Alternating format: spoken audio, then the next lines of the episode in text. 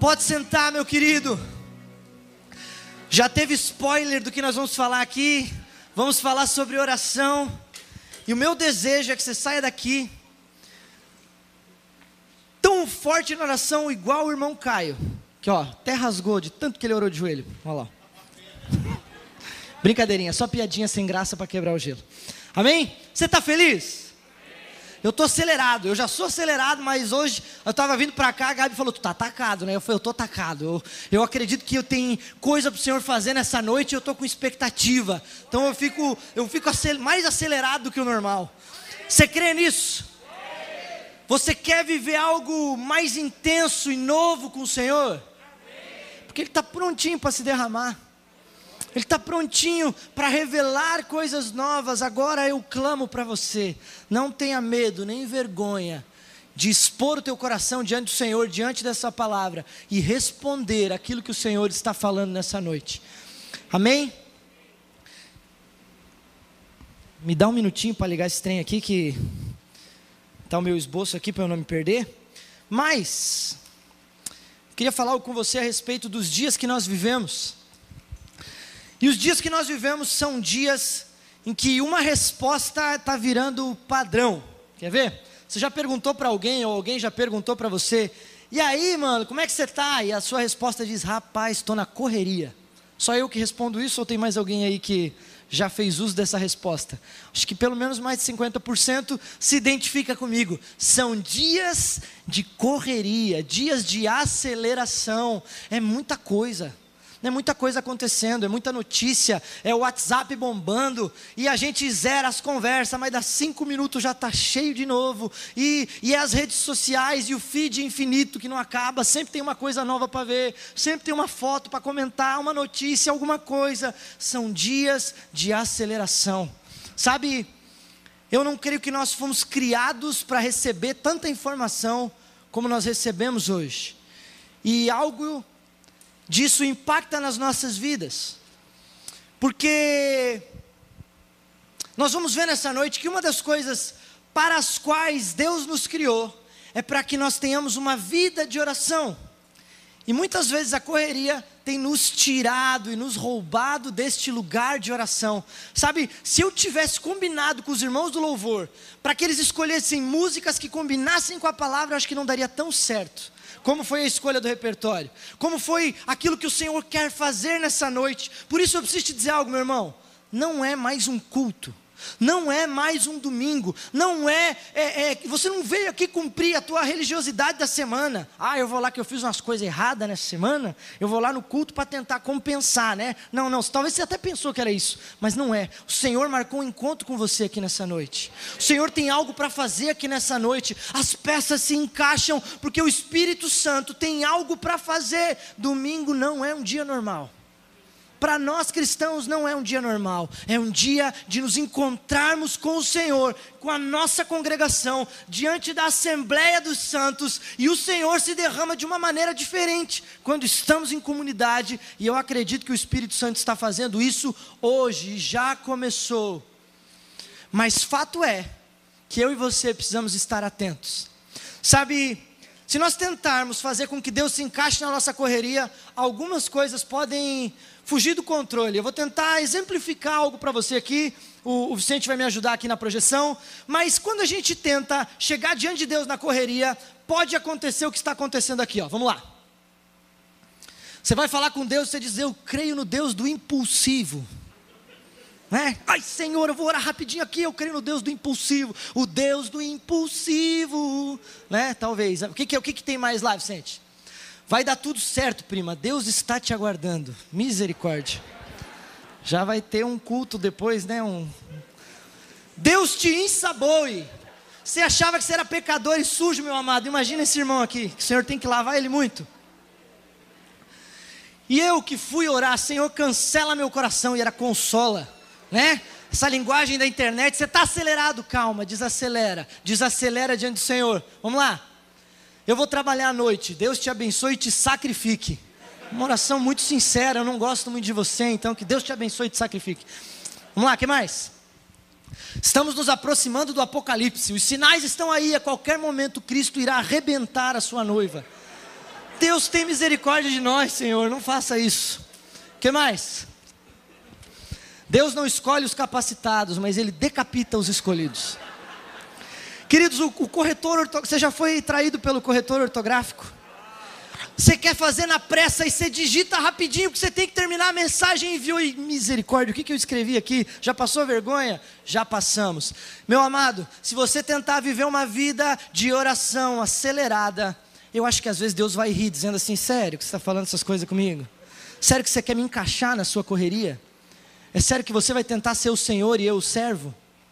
Por isso, nessa noite, de alguma forma, eu quero lembrar você de que Ele é Deus e nós somos servos, de que Ele é Senhor e nós entramos no ritmo dos céus. Por isso, se eu puder dar um título para essa mensagem, é Ocupado demais para deixar de orar. Parece até engraçado, mas essa é a verdade que Deus tem para nós. A nossa vida é corrida demais, acelerada demais, para que eu deixe de ter uma vida de oração. Abra a tua Bíblia aí comigo no livro de Mateus, no capítulo 6. E eu quero, eu, eu acredito que o Senhor vai falar e vai nos ensinar quais características, e eu não acredito que a minha palavra é infalível, que ela é completa, total, mas desse texto nós vamos tirar quatro características da nossa vida de oração. Antes de entrar no texto e ler, eu quero só explicar para você que parte da Bíblia que nós estamos lendo, porque Mateus 6, junto com o capítulo 5 e o 7, que são os próximos, eles fazem parte de um sermão muito famoso, o Sermão da Montanha, em que Jesus ensina aos seus discípulos e uma grande multidão. Para alguns teólogos, esse texto no Novo Testamento é comparado no Antigo com os Dez Mandamentos. Os Dez Mandamentos, de alguma forma, resumem a lei de, a lei de Deus. E esse texto do Sermão da Montanha, ele resume nessa pregação praticamente toda a essência de Cristo, o ensino de Cristo. Ele ensina sobre várias áreas, várias coisas. Vou fazer um marketing aqui, um merchandising. Inclusive, temos um curso aí, né, Pastor André? Você pode comprar lá sobre todo o Sermão da Montanha. Viu? Sou marqueteiro. Mas, o que eu quero dizer para você que a respeito disso é que no meio desse texto, o Senhor separa um breve momento, grandinho até de alguns versículos, e nos ensina a respeito de oração. Então, se você abriu sua Bíblia aí, eu quero que você leia comigo o versículo 5 até o versículo 8, e ele diz o seguinte: E quando orarem, não sejam como os hipócritas, que gostam de orar em pé nas sinagogas e nos cantos das praças para serem vistos pelos outros.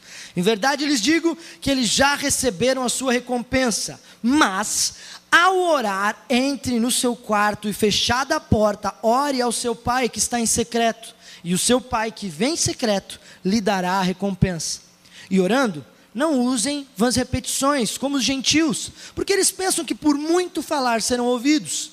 Não sejam, portanto, como eles, porque o Pai de vocês sabe o que vocês precisam, antes mesmo de vocês pedirem. Você está preparado para mudar a tua vida de oração a partir de hoje?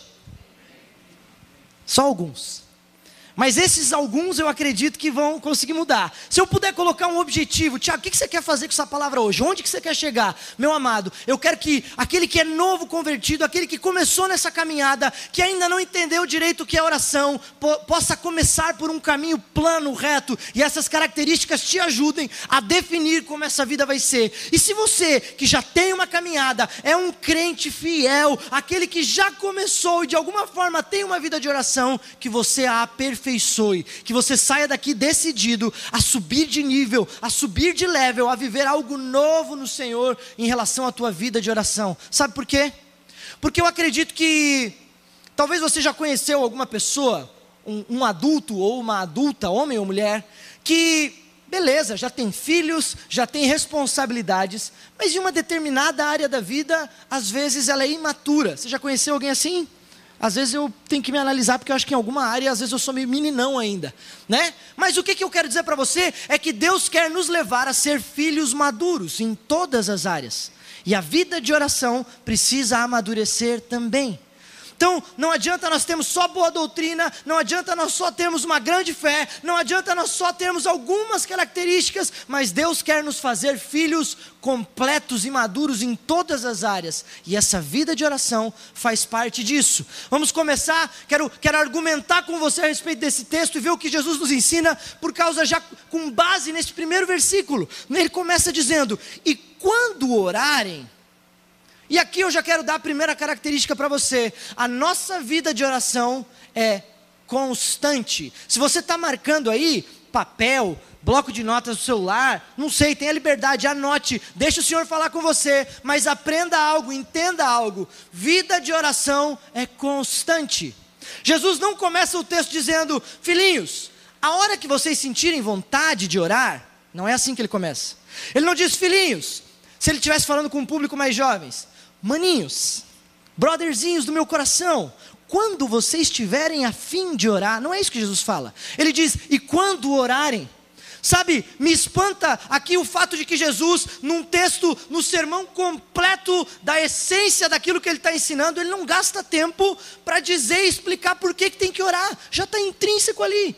Ei, cristão e oração Está juntinho, está pegado. Não tem como separar isso. Não tem como viver sem isso. Então Jesus não gasta tempo dizendo: olha, vocês têm que orar por isso, por isso, por aquilo. Ele já está dizendo: quando vocês orarem, porque a vida de oração do cristão é constante, é presente. A minha e a tua vida de oração não podem ser algo distante, espaçado. Ah, normalmente nós oramos quando a coisa está ruim, né?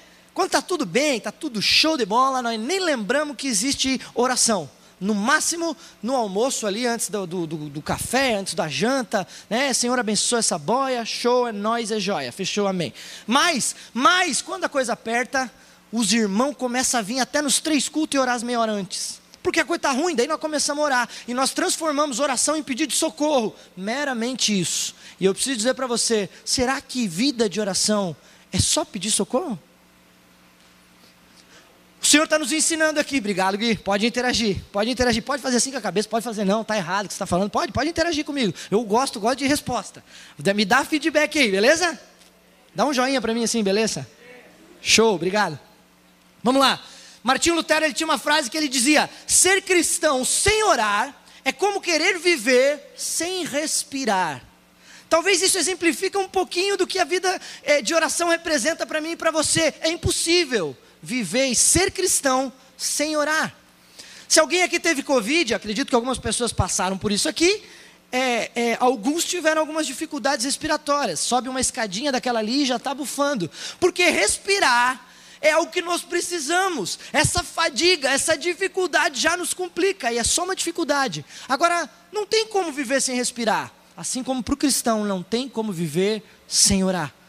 Sabe, oração não é uma moda que a igreja Aba está inventando, ou que o pastor Tiago trouxe, ou qualquer outro pastor da internet. Não é uma moda que a gente diga, nossa, vamos andar na moda, agora a moda é oração, então vamos orar. Não, não é isso. Oração faz parte de quem eu e você somos diante de Deus. Por isso, nós vamos praticar isso. Jesus frisa, essa oração é constante. Mas ele continua o versículo dizendo: Não façam como os hipócritas não façam como eles, porque eles gostam de orar em voz alta nas sinagogas e nas praças. E eu digo para vocês que a recompensa que eles queriam, eles já receberam. Jesus está nos ensinando aqui que a nossa vida de oração não deve ser é, por uma aparência, para tentar mostrar para alguém como a gente é bom.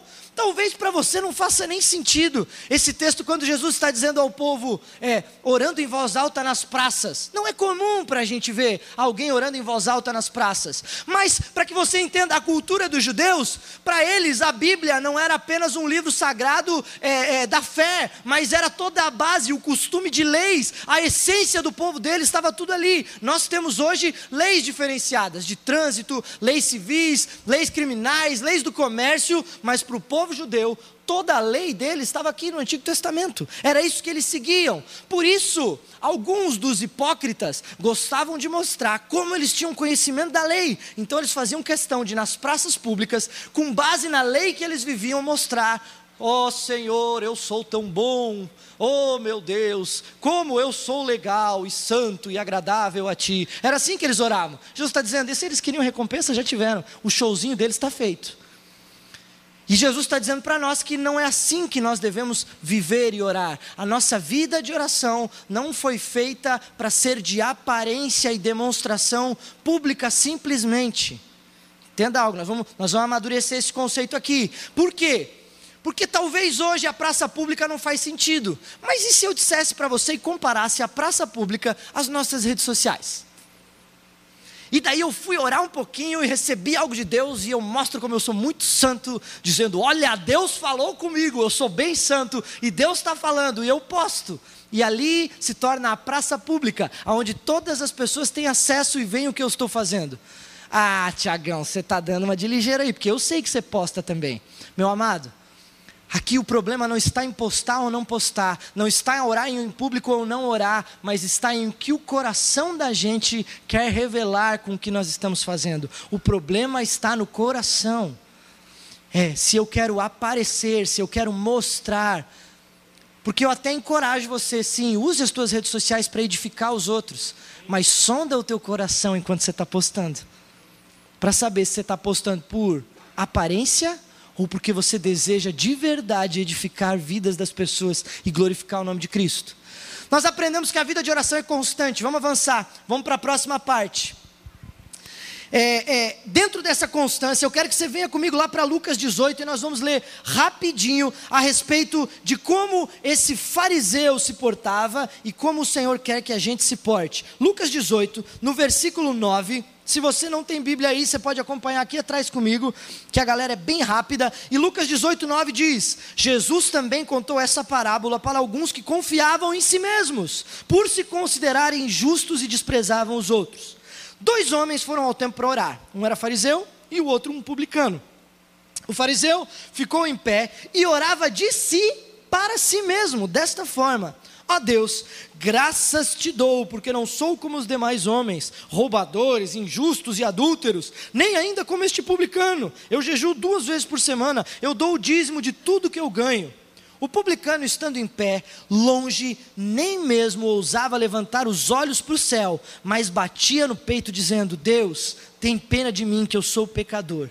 Jesus diz: Digo a vocês que, estes, que este desceu justificado para sua casa, e não aquele fariseu, porque todo o que se exalta será humilhado, mas o que se humilha será exaltado. Eu não preciso gastar tempo para você aqui para colocar qual é a postura correta na oração. Não está em você clamar em voz alta pedindo: Deus, tem misericórdia de mim. Não está errado isso mas que o teu coração queira buscar o coração de Deus e não ore de si para si mesmo, como Jesus nos ensinou aqui. Você entendeu essa parte? Constante. Eu e você somos cristãos que têm uma vida de oração constante. Mas vamos para a próxima parte. Volta lá comigo para Mateus 6. Se eu estou muito rápido, pois você tem que assistir no YouTube e botar na velocidade mais lenta. Ou pede para o Espírito Santo traduzir aí. Mas é que aquele relógio parece que ele anda mais rápido quando eu estou aqui. Versículo 6 diz: Mas ao orar, entre no seu quarto e fechada a porta, ore ao seu pai que está em secreto e o seu pai que vem em secreto lhe dará a recompensa. Meus amados, ele está dizendo: enquanto alguns querem recompensa pública, se vocês querem uma recompensa de verdade, entrem no quarto, fechem a porta e eu vou recompensar vocês. Queridos, Deus aqui, ele, ele hum, se, se alguém gosta de futebol, vai entender que Deus aqui, ó, deu o passe para a gente meter o gol. Ele disse: Eu vou recompensar. Entra no lugar secreto e diz: Pai, eu quero as tuas recompensas. Eu estou aqui. Então eu quero recompensa, Pai. Eu quero o teu coração. O que, que tu quer me dar? O que, que o Senhor quer me mostrar? O que, que o Senhor quer revelar? Tu deu o passe, eu vou fazer o gol. Agora me ajuda, Senhor. É nesse coração que você tem que ir para o lugar secreto. Porque a segunda característica da nossa vida de oração é que ela é secreta. Vida de oração constante e secreta. Sabe, a chave desse texto para mim, e o que eu quero que você saia daqui nessa noite, com isso latejando na tua cabeça, é esta verdade que a gente vai ler agora. A palavra quarto, que nós lemos naquele texto, a palavra quarto no grego é uma palavra chamada tameion. E quando eu fui estudar essa palavrinha aqui, deu um, sabe assim, aquele na minha cabeça? É isso que aconteceu. Eu falei, caramba, Senhor, estou entendendo coisas novas aqui. Porque eu preciso confessar para você algo meu. eu sempre pensava que quarto tinha que ser o quarto que eu durmo. Sempre, eu, eu carreguei isso durante muito tempo comigo. Ficava assim, ah, senhor, sério mesmo? Mas se eu orar na sala não está valendo? Tem que ser no quarto? Senhor, se eu for no outro quartinho lá, pode? Na cozinha, senhor. Lá, na cozinha é legal, tem comida. Lá o senhor não aceita? Sabe, eu estou brincando com você, mas eu quero que você entenda aqui o que que tameion significa. E isso vai fazer com que você entenda o que o Senhor está nos ensinando nesse texto. A palavra tameion no grego significa dispensa, depósito. Era uma câmara no térreo ou no interior das casas orientais, normalmente usadas para armazenamento ou privacidade. Era um lugar que eles guardavam a aposentadoria, os tesouros. Aquilo que eu estou trabalhando, eu guardo neste lugar. Era um quarto secreto. Sabe, esse lugar, o Tameion, dentro da casa, não era um lugar que as visitas entravam. Esse lugar era da família, esse é nosso. Aquela porta ali ninguém entra. Jesus está dizendo: é nesse lugar que eu quero estar contigo num lugar que ninguém acessa. Ali eu quero essa privacidade, esse secreto contigo. O Tameion, e a, se, eu, se eu puder destrinchar aqui a nossa vida de oração secreta, eu vou dividir ela em três partes. A primeira coisa que eu quero trazer e relatar para você é relativo ao lugar. Você já entendeu que não é só o quarto de dormir. Sabe, em Curitiba, enquanto que a gente morou lá, o meu quarto era bem pequenininho. Cabia a cama e o corredor para sair. Então orar ali era difícil. E a Gabi várias vezes teve alguns plantões noturnos durante a residência e eu tinha um apartamento inteiro, um grande apartamento de 50 metros quadrados, para eu poder orar. Né? Então eu falei: Ah, Senhor, se não podia no quarto, vou deixar a porta aberta e a porta da casa está fechada. Então faz isso daqui um grande quartão para nós. Por quê? Porque no quarto não dava espaço, mas na sala eu já conseguia pelo menos sentar no chão. Né? No quarto eu já nem conseguia isso, muito apertadinho. Se eu, se eu tivesse as calças do Caio, ia rasgar com certeza no quarto. Muito apertado. O que o Senhor está nos ensinando aqui, amados, é que o Senhor quer um lugar de privacidade comigo e contigo. Esse lugar pode ser no teu trabalho, na hora do almoço em que você fecha a porta do teu quarto e se isola, é você e Deus ali. Ninguém mais vai entrar ali. Esse lugar pode ser um bosque. Ah, Tiago, mas não tem quatro paredes, nem dá para fechar a porta ali num bosque. Mas o que o Senhor quer dizer para mim e para você é que ele quer um lugar que ninguém mais vai acessar, é só você e dele. E o que ele quer dizer com fechar a porta é que todas as distrações e todas as outras coisas, ansiedades, problemas vão ficar para o lado de fora. Aqui agora vai ser só nós dois. Sabe, a porta quer dizer para mim e para você, inclusive, o seguinte: Jesus vai ter que dizer assim, filho, eu sei que você gosta bastante do seu celular, filho. Mas agora deixa ele lá fora, bota no modo avião esse treco aí, que isso me atrapalha bastante. Quero falar contigo, se não consigo. Esse negócio está toda a vida roubando a tua atenção. O fechar a porta é deixar o teu celular longe nesse momento de intimidade com o Senhor. É deixar as tuas redes sociais desligadas por um breve momento, porque Ele quer se encontrar contigo. Depois que nós entendemos que não tem mais a ver com o lugar quarto em si, mas o conceito que o Senhor está nos apresentando, eu queria revelar para você algo: a condição porque o Tameion revela para mim e para você qual é a condição da nossa vida de oração no secreto. Tameion era o lugar de guardar os mantimentos, era também uma dispensa. Era como se fosse a nossa dispensa. Você, quando chama Jesus para entrar no teu Tameion, Jesus está vendo ali, ele está dizendo: Ô filho, você não vai comer feijão essa semana? Que está faltando feijão aqui na dispensa. Mas arroz tem bastante. Sal, então, barato, né, filho? Você comprou bastante, né? Quando você chama o Senhor para o Tameion, você está trazendo o Senhor para um lugar onde Ele sabe quais são as tuas faltas e as tuas sobras. Ele, você está trazendo Ele para um lugar de intimidade, onde Ele está vendo tudo que você tem, tudo que você é, tudo que você possui. Quando você diz, Senhor, entra aqui, esse lugar ninguém acessa, esse lugar é só o Senhor pode acessar. Senhor, desculpa, mas está faltando isso na minha vida, está faltando paz, está faltando alegria, Pai. Senhor, está faltando santidade na minha vida. O Senhor está vendo aqui, né? Eu te trouxe para esse lugar o Senhor já percebeu, né? Minha mente está tá bem complicada nos últimos dias. Você está trazendo o Senhor para este lugar. A condição que o Senhor quer se encontrar é essa. Sabe? Eu acredito que você já caiu nessa, porque eu já caí. Aquela de, Senhor, peraí, eu vou deixar minha vida bem arrumadinha, daí eu te chamo para a gente ter um tempo junto. Você já pensou isso? Interage comigo aí, por favor. Alguém já pensou isso? Obrigado. Por quê? Porque às vezes eu programo meu dia. Ah, hoje vai ser top, vai dar tudo certo. Daí acontece o seguinte, vou botar a culpa na mulher já. Acontece o seguinte, a Gabi, meu Deus, esqueci que eu tinha que estar em tal lugar antes. Daí já não tomei café, já saí de casa atravessado. E tudo aquela minha programação não durou cinco minutos, já bagunçou tudo. Com você acontece isso?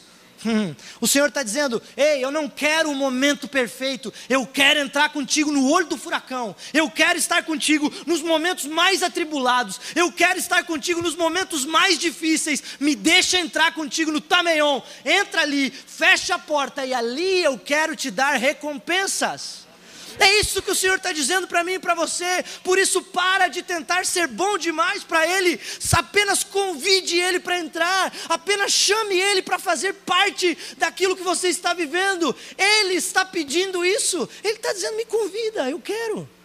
Eu quero, para de viver sozinho, para de andar sozinho, para de tentar resolver as coisas sozinho, deixa eu te ajudar. Sabe, um tempo atrás eu ouvi uma palavra do pastor David Young Cho. Pastor David Young Cho, ele é um pastorzinho assim, bem humilde.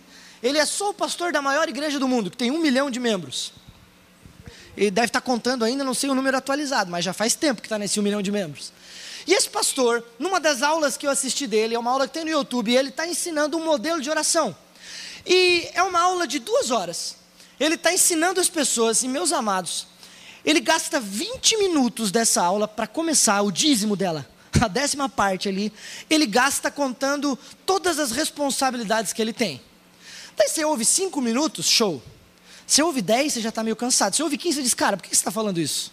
Você quer mostrar quão bom você é? Eu estava assim já no meu coração assistindo. Ele começa a dizer, não, meus amados, porque essa igreja com um milhão, ela envolve tantas congregações, ela envolve tantas coisas. Você pensa aqui que eu tô, vou, vou resumir em um minuto, mas ele falou 20 minutos. Nós também temos igrejas satélites, igrejas em outros países, nós temos projetos missionários, nós temos blá blá blá. e eu também cuido de uma rádio de, de uma rede de rádio, eu também cuido de duas redes de televisão. E daí eu já estava cansado, eu disse, misericórdia, como é que esse cara sobrevive? Como é que ele dorme à noite? E ele diz, para que eu dê conta de tudo isso, eu preciso orar muitas horas por dia, senão eu não dou conta de administrar tudo isso. Hum? Como assim? Peraí, peraí. Está faltando tempo. Como é que você ainda tem tempo para orar? E a resposta dele é o título dessa mensagem: Eu sou ocupado demais para deixar de orar, filho. É porque esse homem entende o princípio do buscar em primeiro lugar o reino de Deus e todas as outras coisas são acrescentadas. Amado, no reino de Deus a matemática é uma coisa louca. Você já não tem tempo, daí você tem que separar tempo para orar, e ali o Senhor diz: agora vai dar certo. Senhor, o Senhor é meio doido mesmo, né? Mas eu quero viver essas doideiras com o Senhor. Eu quero viver essa vida com o Senhor. A vida daquele que tem mais, que vive tudo aquilo que o Senhor quer. Você quer isso daí, meu amado? Você quer viver essas doideiras com o Senhor? Deixa Ele entrar no Tameion junto com você, nesse lugar da bagunça, no lugar da correria, no lugar que está tudo cheio, porque é ali que Ele quer fazer parte e dizer: Deixa que eu coloque tudo no lugar. Me busca em primeiro lugar, o resto eu faço.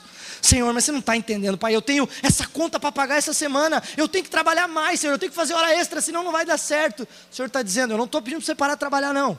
Eu estou pedindo para você colocar Ele em primeiro lugar e continua fazendo a tua parte. E você vai ver Ele agir. Ele vai te recompensar. Não é eu, não é o Tiago. Ele está dizendo: vai lá, faz isso e eu vou te recompensar. Sabe, essas coisas todas, às vezes me levam só a entender e pensar em algo. Algumas pessoas dizem, Tiago, mas eu não tenho vontade de orar. E um cristão que diz isso para mim, ele acabou de mostrar que nesta parte da vida ele precisa amadurecer. Só quero dizer para você que eu já fui esse cara. Senhor, não estou com vontade de orar.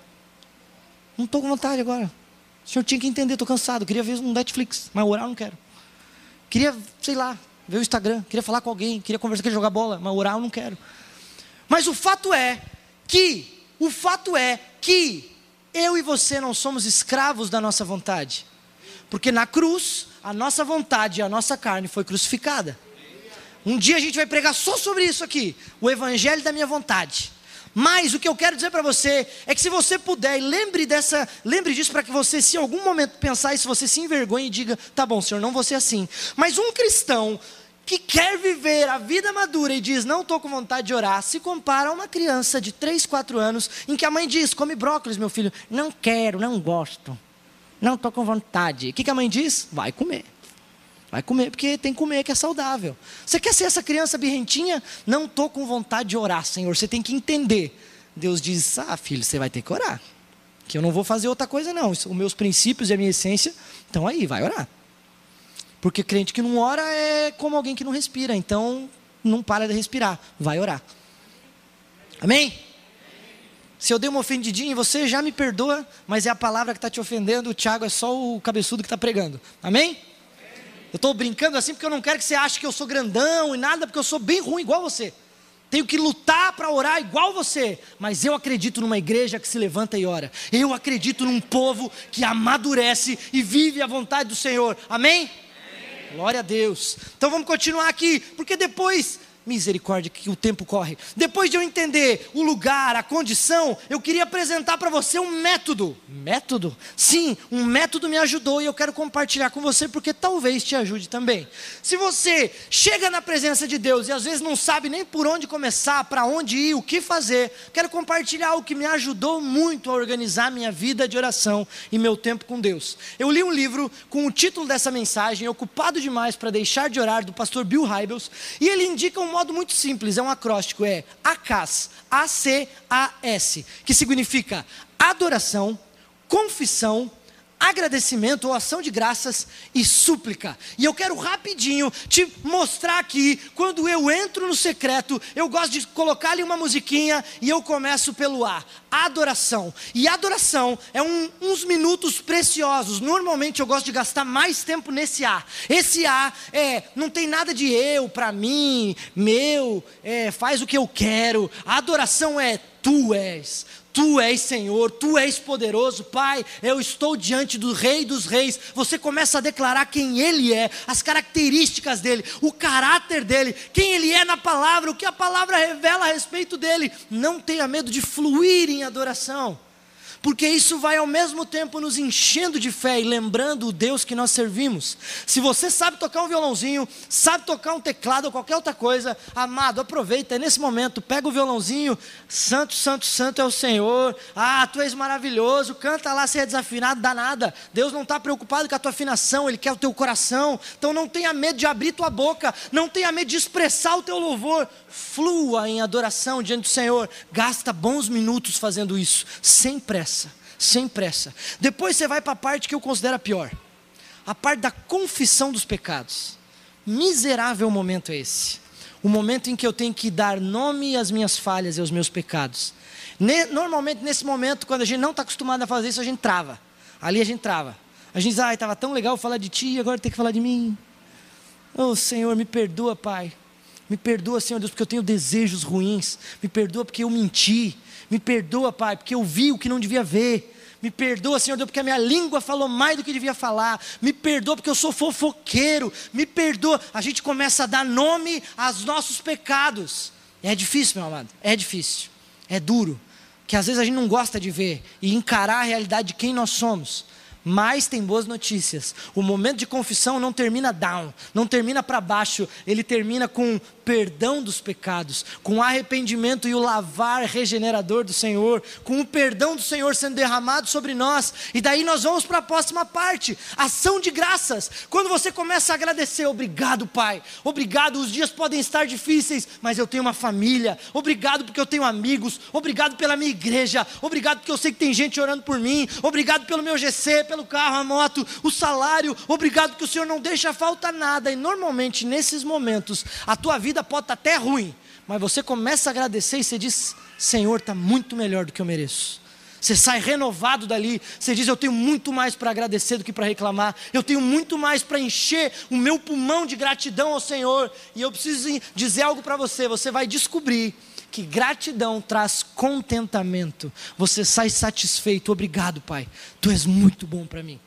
Por último, nós entramos na parte da súplica, e é ali que nós vamos começar a, a trazer talvez a nossa listinha de pedidos. E eu quero dar uma dica para você: não comece pelos teus, comece pelos do próximo. Comece a orar pelo teu irmão, comece a orar por aquele que está doente, comece a orar por aquele que precisa se converter, comece a orar pelo teu local de trabalho. Depois você ora por tudo isso, desculpa, intercedeu por todo mundo, aí você diz, Senhor, eu também quero te pedir isso, porque eu estou precisando, Pai, você sabe, você conhece meu coração, eu preciso disso, eu preciso colocar isso diante do Senhor, isso tem me incomodado, tem me atrapalhado, e então você vai vencer rapidamente. Eu digo para você, se você fizer isso, meia hora, uma hora, uma hora e meia de oração passam assim, ó.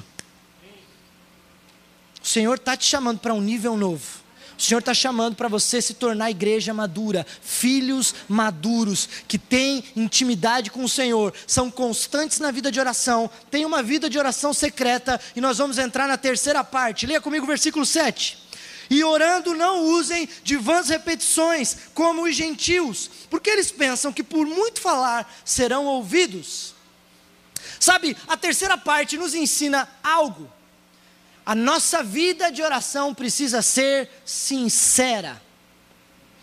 Jesus está nos ensinando aqui que os gentios usam de vãs repetições. Daí você diz, tá, Tiago, então eu tenho que orar uma vez e não repetir mais? Não, não é isso. Se fosse isso, Jesus não tinha contado uma parábola de uma viúva que enche tanto as paciências de um juiz que o juiz diz: Olha, eu não temo a Deus, eu não gosto dessa velha que está me incomodando aqui, mas de tanto ela me incomodar, eu vou responder o que ela está falando.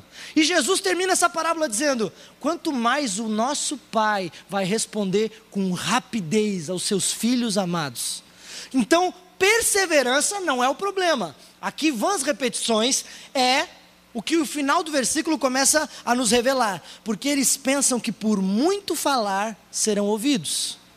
Então, Gastar tempo de oração não é tagarelar na presença de Deus e simplesmente despejar, vomitar diante dele um monte de coisa. Isso não é vida de oração. Isso não é o que ele quer da gente. Ele não quer que você chegue lá, aponte a metralhadora e, ah, Senhor, eu preciso tá, tá, tá, tá, tá, tá, tá, tá, tá. Não é isso que o Senhor quer de você. Não é isso que ele espera de você. é Gabi ficar rindo aqui, eu já tenho que rir também, né? Não é isso que o Senhor quer de você. Ele não quer que você seja um, um sem preconceito algum, mas que você tenha uma gagueira espiritual, que você fique lá falando demais. Não é isso que ele quer. Ele quer de você sinceridade. Às vezes podem ser poucas frases, mas é um coração rasgado que ele busca. É um coração sincero que ele busca. É isso que ele quer encontrar em você. Então, não é aparência, mas é sinceridade. Não é um filho que tem medo de falar com o pai. Sabe, às vezes tem algumas pessoas que oram, que eu fico pensando se a maneira como elas orassem, elas conversassem com o patrão ou com a esposa. Porque o nosso Deus íntimo, Abba Pai, Paizinho, e as pessoas vão orar, e eu vou tentar transformar aqui no relacionamento da oração dele com o, o relacionamento com a esposa. Eu chegaria na Gabi e dizia: Ó oh, amada, grandiosíssima, linda do meu coração. É assim que você fala com a sua esposa? Mas por que, que às vezes a gente inventa umas coisas para falar com Deus assim? Às vezes eu fico pensando, Deus está falando, ah, que engraçado esse jeito que está falando comigo.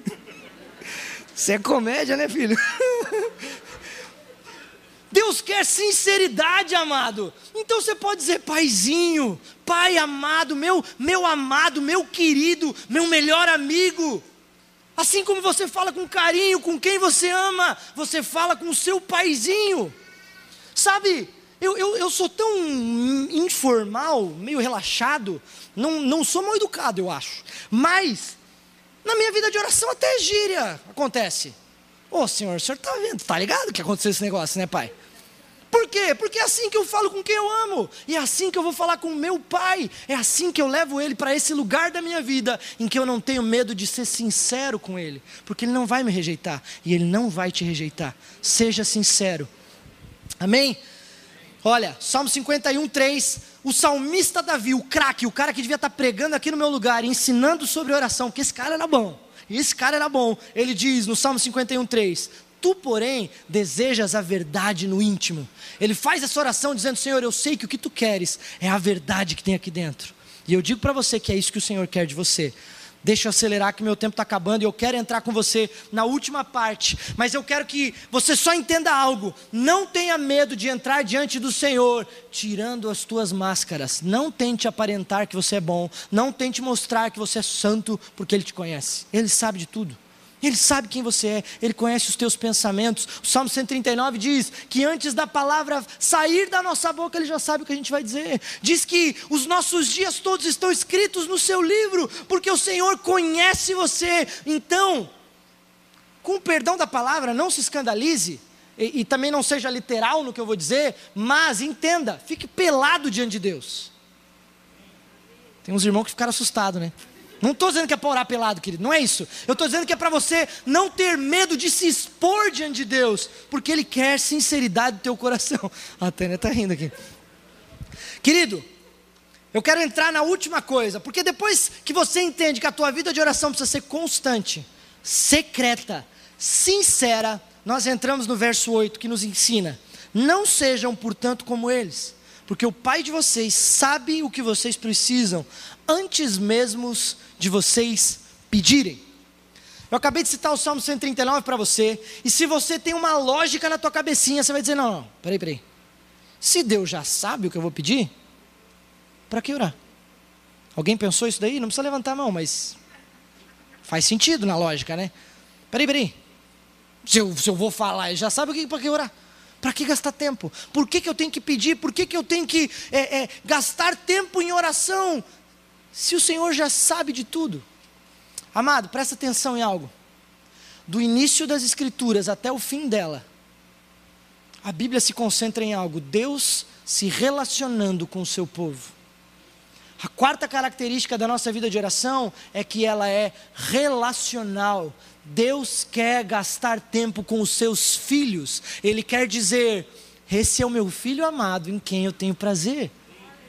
E você, diante da presença do Senhor, gastando tempo, tem que dizer: Pai, eu estou aqui porque eu tenho prazer em Ti.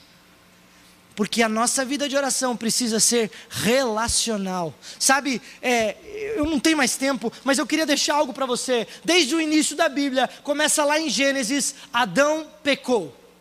E a palavra diz que os nossos pecados fazem separação entre nós e o nosso Deus. Deus poderia, naquele momento, dizer: Ah, miserável, mas por que, que tinha que me desobedecer? Mas o que, que a palavra diz que o Senhor faz? Ele ainda vem em busca do coração do homem. Deus desce, a palavra diz que ele descia todos os dias, na viração do dia, para trocar ideia com Adão. E é naquele momento Deus desce e diz: Adão, cadê você? Peraí, peraí, peraí. Deus não sabia onde é que Adão estava? Deus não sabia o que estava rolando? Pensa aí. Ele é onisciente. Ele é todo poderoso, ele já sabia o que tinha rolado, mas a pergunta revela algo para mim e para você. Ele quer chegar no meu e no teu coração. Por isso, quando Deus faz perguntas, quando alguém que ama a tua vida, teu pastor, teu discipulador, teu líder, faz algumas perguntas: Você está bem, meu querido? O que está acontecendo?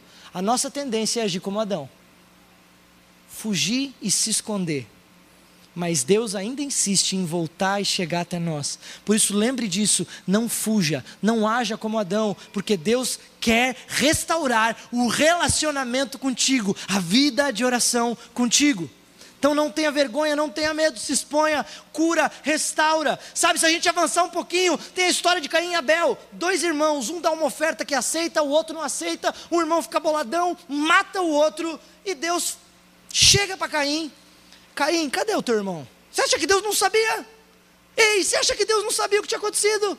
Caim dá uma resposta, cara, que se eu fosse Deus, mas credo, tinha arrebentado ele. Por acaso sou babado, meu irmão, para saber onde é que ele está? Mas Deus ignora, passa por cima da arrogância dele e diz: Caim, o sangue dele está clamando. Caim, eu quero restaurar teu coração. Não fuja de mim, não fuja dessa área sensível. Eu estou querendo chegar no teu coração, eu te quero de volta. É assim, é a Bíblia inteira. Jesus vem, morre numa cruz e abre o novo e vivo caminho para restaurar o meu e o teu relacionamento com Deus. O que nós temos feito com isso? Por isso que a vida de oração não é um adereço, não é para pastor, mas é para todo filho de Deus que ama o Pai e quer gastar tempo com Ele seja constante, seja secreto, seja sincero e se relacione com prazer com o teu Pai. Meus amados, o louvor podem subir. Eu queria que o Gui subisse aqui também. Sabe, Deus está dizendo, Jesus está dizendo nessa noite: Ei, eu estou à porta e estou batendo. Se alguém ouvir a minha voz, eu entrarei na sua casa, cearei com ele e ele comigo. O Senhor está te convidando e ele está dizendo: Eu quero me sentar à mesa, jantar com você, partilhar o pão vivo com você. Se tem alguém interessado nesse jantar, não é você, é ele. Ele quer partilhar com você, ele quer restaurar o teu coração, ele está te chamando. A partir de hoje, filho, entenda e pratique o tameion. Se você entendeu isso, tua vida vai dar um up. Teu, tu, você vai amadurecer na tua vida de oração. Todas as outras coisas vão fazer mais sentido, porque a oração é essencial na nossa vida, faz toda a diferença. Você vai perceber que as meias horas de oração aqui vão ser diferentes quando a tua semana for regada a oração. Você vai chegar aqui cuspindo fogo. Vai ter que ter irmão lá, pega o extintor lá que o irmão está pegando fogo ali. Por quê? Porque o prazer do Senhor em você e você nele vai incendiar o teu coração. Eu acredito que o Senhor está nos chamando para viver algo novo.